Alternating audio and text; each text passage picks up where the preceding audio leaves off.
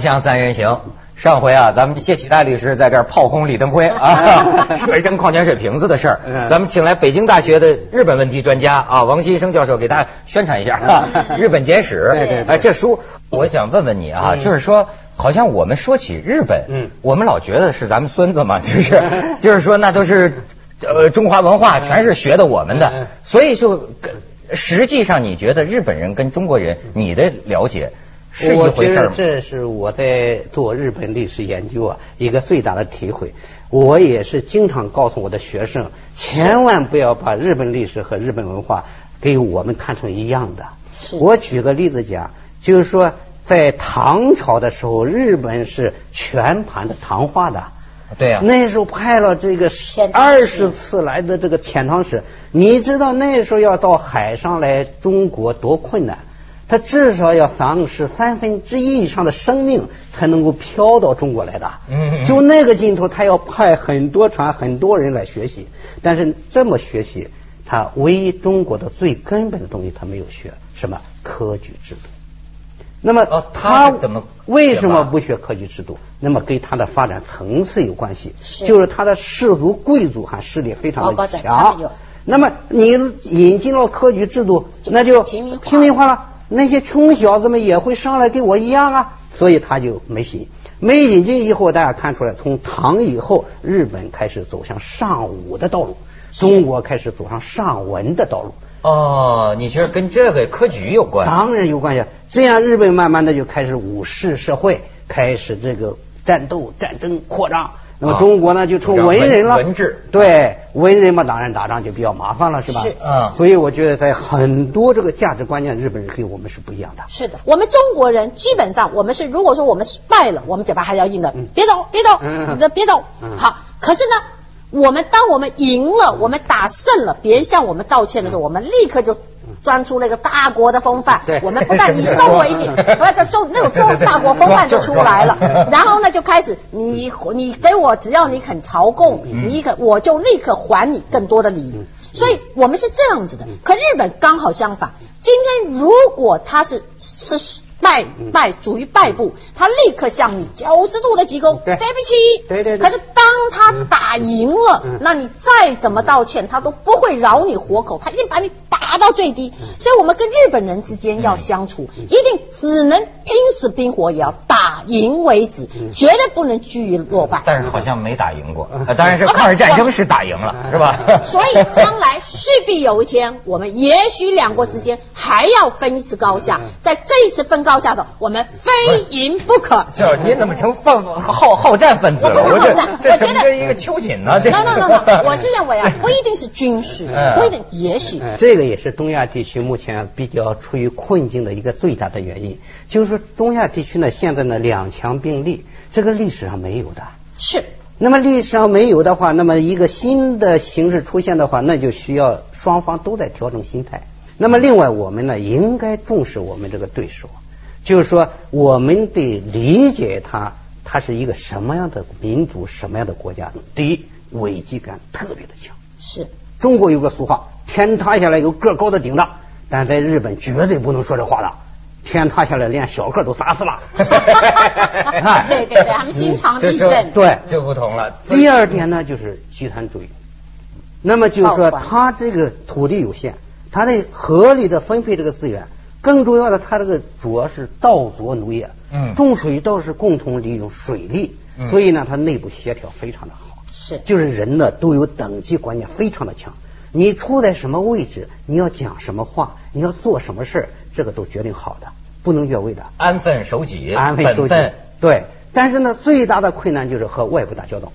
为什么？它内部协调太好，它是非常不善于和外国打交道。嗯为什么不善于打交道呢？他就是害怕人家进入他那个圈，无法安置哪个对方，不知道在哪个地方合适。哦，因为他这等级秩序啊，对这个各个的啊，对你比如说在日本，你要是不懂日语，然后你也不懂日本啊，那是非常正常的外国人，嗯老外对你特别的热情。你要懂日语，你要非常懂日本的事儿，他就觉得你特别可怕。你家伙不知道想着来干什么呢？这个跟中国人不一样了。中国人看着一个洋鬼子说的漂亮的汉语，又娶了个一个中国的老婆，啊，高兴死了，好不容易鬼子变成自己人了，对 不对？你想加拿大大和亲吧？对呀，就这样嘛。嗯，所以我就是我们对日本还是了解。我就是您刚讲的说，我其实在在处处想到中国。嗯，所以说的，你比如说日本的科举，嗯，这是我就想到咱们现代的科举这个高考。高考，你说这日本人这个危机意识啊，我就想到一个故事，就是说，你知道曾经有一阵在深圳。咱们不是有些愤青反日嘛？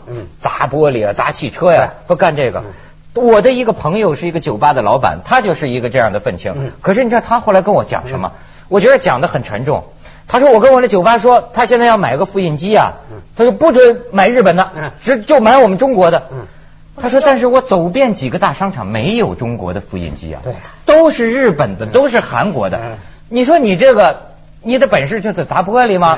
你真的强，就像您说的，还是得靠咱这人强。对，各方面强。对，但是怎么强起来？我就是说到你们对今天的这个年轻人，嗯，其实说今天像这个高考啊，对，好像到处听到的是压力极大呀。嗯，你你你你你你还到大学演讲呢？是。你你放放炮。其实我一直觉得，这就是我们中国一向就是所谓的你说是我们走文追文的这个路线，所以也造成我们是靠着考试，我们就认为鲤鱼跃龙门，我们就可以要上去。对对。所以我们大家所有的父母，不管是农村是都市，在任何地方，其实最基层的人，大家都很清楚，我们读书读书读书，我们就能够出头。然后其他方面，万般皆下品，唯有读书高。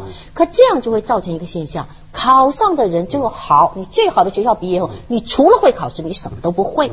然后你变成社会的中间的那些分子，所谓的蓝领阶级不见了，或他没有地位。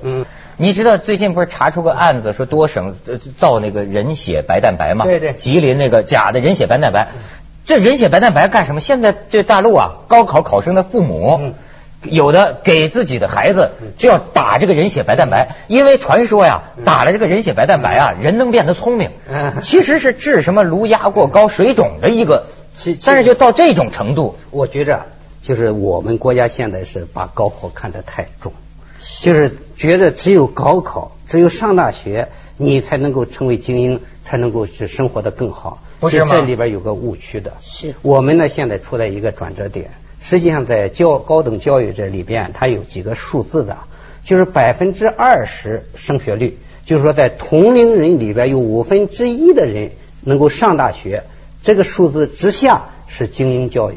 精英教育是什么？是专业教育，精英人才教育，得让你学那个专业。比如你学历史的，哎，你就是搞历史；你要学机械的，就去搞机械。那么等到百分之二十以上，叫做大众教育。大众教育呢，它是一种素质教育，它已经不是专业教育了。你的大学四年只是为了你将来做工作取得一个资历，嗯，就是你大学毕业以后可以干任何一个工作。你比如说，你大学毕业生也可以去干一些，就是说蓝领阶层干的活。大学生捏脚工都去干了。对呀。那么还一个数字是百分之五十，百分之五十叫做普及教育，就是你能希望上大学的，全都可以上大学了。实际上，你百分之五十已经普及了，就肯定还有一些人不愿意上嘛。其实，在德国，我我记得我们我以前也是学教育的，我们就发现，我德国的基本上他们会区分说，在什么阶层，在是受什么样教育。假如说，他们也有高职的，也有。专科的也有大学的，那么哪些是在什么程度，我们就分到这个阶段去读这样子的书，去学专业的技术、专业的能力，然后在这个阶段再去做什么？事实上，我我常常是形容，我说我们人类就跟植物一样，如果今天我们全全个地球都是乔木，没有没有水果树，没有所谓的稻麦，没有花朵，那这个。大家都饿死了，我们要那么多木材干什么？就中国虽然没有你像你说的日本这什么等级秩序，但我觉得心里啊是有什么下贱的一个概念的。好比说你不能否认呢，很多人觉得工人农民就是就是属于下贱呢，干干干体力活的在车间种地，而且也确实啊，工人农民大部分日子过得不怎么样啊。但是你当了官儿，你你就是好啊，你当了白领就是好。我觉得这里边有政府的作用。有政府政策的作用，我觉得我还我们还是尽快的要做好这个基本的社会保障和社会福利政策。就是说，你得保障这些工人农民他能够安心去生活，有一个生活的保障。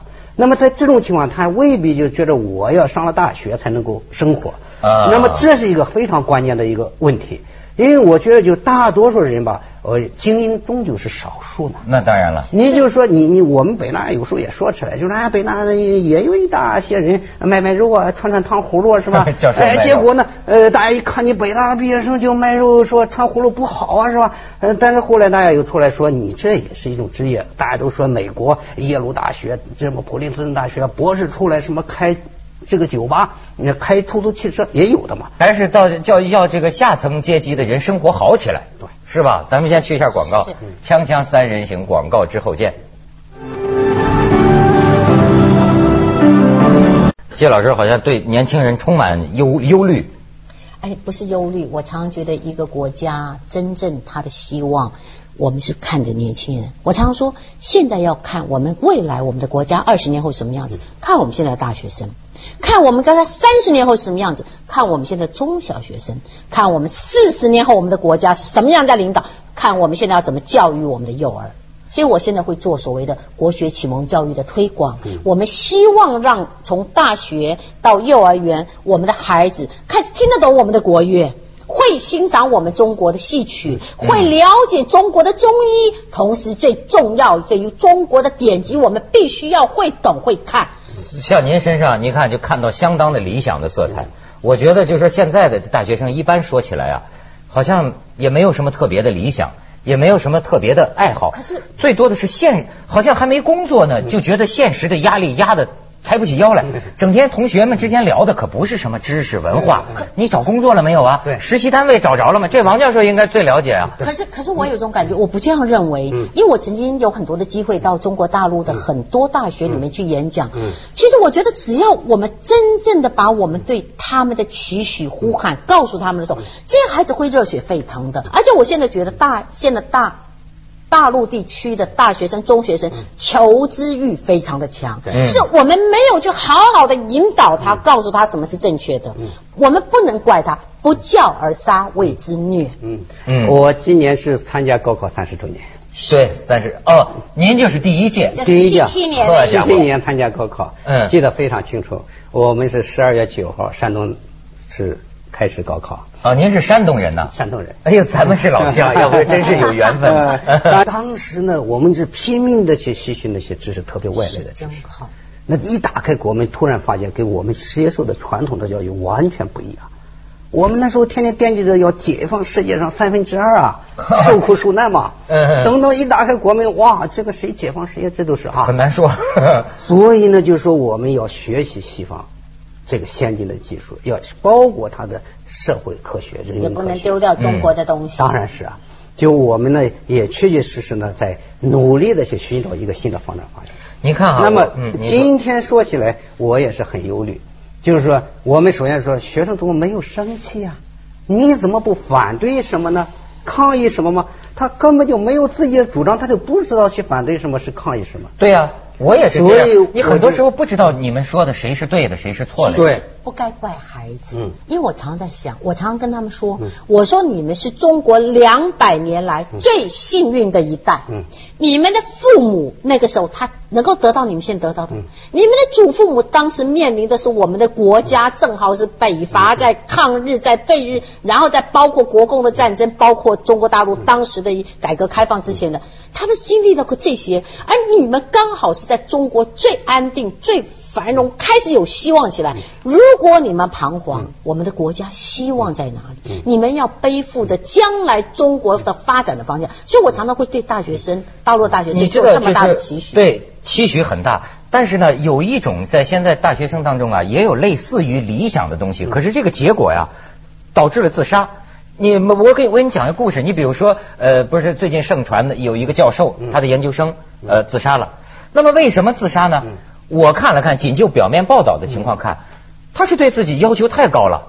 这个学生从小就是十好学生、五好学生永远第一，所以他对自己的要求也是十全十美，还是什么社团十大社团全校最佳的社社团的首长。那么因为一个什么事儿呢？就是说呀，我这个导师我要写这个毕业呃写写硕士论文还是博士论文，对，但是呢时间不够。时间不够呢，他就觉得不行，我不能草草了事，我必须有足够的写论文的时间，告我查资料，我要写个十全十美的。但是可能跟校方、跟老师一说呢，又不给他这时间，这就想不开，觉得我不能完成这个完美，我就自杀。那你说这算他在某种理想压力还是？这就是教育，还父母还老师他的一个问题。我们今天为什么要让孩子十全十美？我们因为这些孩子，其实这样的孩子是最没有经，他没有经过挫折，他没有失败过。所以我常常说，我对我自己的孩子，我永远不要我孩子考第一，我永远不要我孩子追求最好。您的教授，我觉得这里边有两个标准。是，第一呢，就是说你这个家长社会不要期望太高。终究普通人是多数，对，这内化成了他自己对他自己的期望。第二，你每个人都有一个成功的标准，你不能因为说你成了比尔盖茨才能成功吧？你不能说你当了这个联合国秘书长你才成功吧？实际上，这个普通人是大多数。你看，我是六七年生的，嗯，我觉得到我们这个班里同学就表现出一种，你看我在你们身上感觉到啊，呃，怎么说呢？对。外界事物对公共事务的某种关心，这是有的。但是好像从我们以下越年轻的人啊，越缺乏对外界事物。但是我不是要当坏人啊，就是比如我觉得我靠自己力气吃饭，我努力工作，我挣自己工资，然后过我的小日子，其他的事情跟我没有关系。或者说有人来宣传说你应该给环保捐点钱，那好我就捐点钱。但是你让我去参与公共事务，忧国忧民，要去演讲，这些事情跟我没有关系。好像现在越来越多的人是这样。是。其实刚刚提的那个议题，我曾经顶过我爸爸一句话，因为我们家里我们家的孩子都蛮优秀的，我是我们家里面最不 最不好的一个孩子，所以我爸爸常常骂我。那时候我就跟爸爸说：“我说你是第一名，妈妈是第一名，问题是第二名的人到哪里去了？对，第二名的人都不要活了吗？嗯，其实我一直是一个。”次等的孩子，嗯，可是我一直慢慢的走，因为我没有压力，我不需要去争第一名，所以我反而慢慢慢慢的走出来了。所以我我对我的孩子是绝不要求他第。